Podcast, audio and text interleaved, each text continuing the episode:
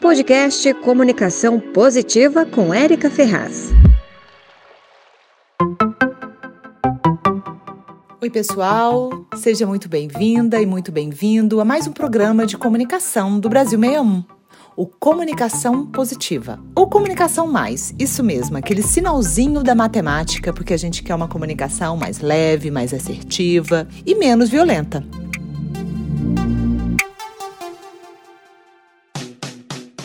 Hoje nós vamos falar sobre como as pessoas percebem a nossa comunicação. Primeiro ponto é que a comunicação é muito mais sobre o que os outros entendem do que o que eu falo. E por isso é muito importante nós termos a humildade, uma autorresponsabilidade com o que a gente fala.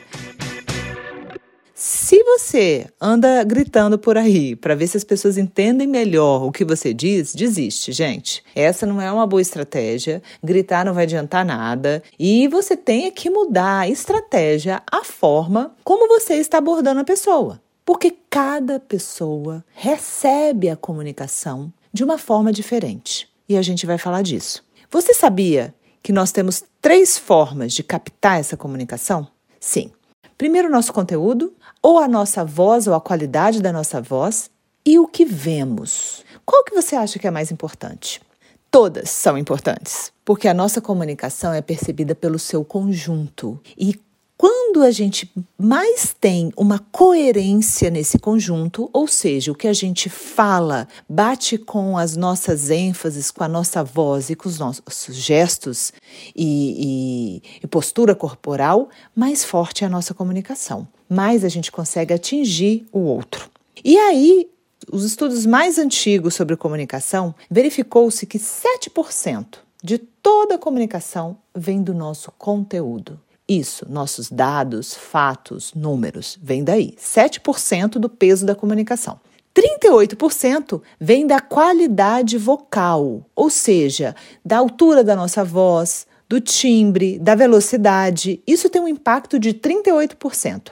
E 55%, gente, é muita coisa, vem da comunicação não verbal, ou seja, de tudo que nós vemos, que são gestos, expressão facial, olhar, nossa roupa, o nosso andar, tudo isso.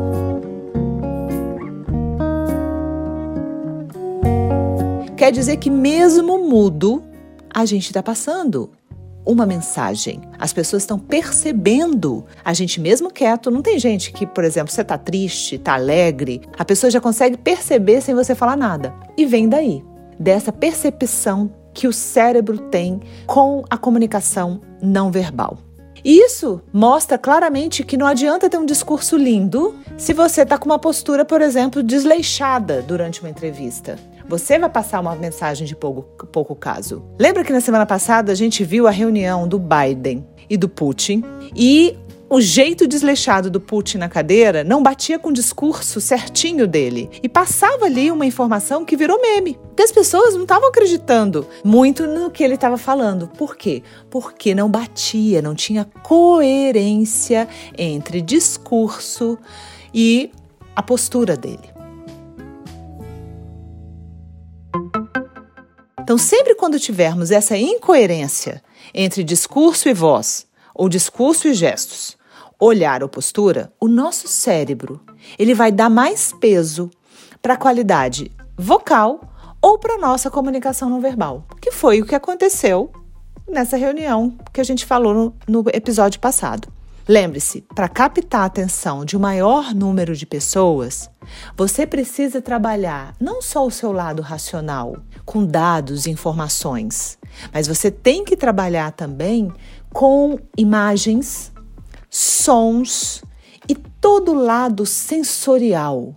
Então, quanto mais você fazer com que as pessoas transitem por todas essas sensações, melhor, mais efetiva será a sua comunicação. Por isso, contar uma história conquista tanta gente. Esse é outro tema para já outro episódio que a gente vai falar do poder do storytelling ou do poder de você mostrar cases ou casos reais quando você for fazer um discurso, uma apresentação, uma palestra, ok? Bem, espero que vocês gostem e que enviem mais sugestões aqui para que a gente possa abordar e fazer um estudo da comunicação, sempre com o objetivo de uma comunicação mais positiva. Então, saúde para todo mundo e até o próximo episódio. Beijo no coração. Você ouviu o podcast Comunicação Positiva.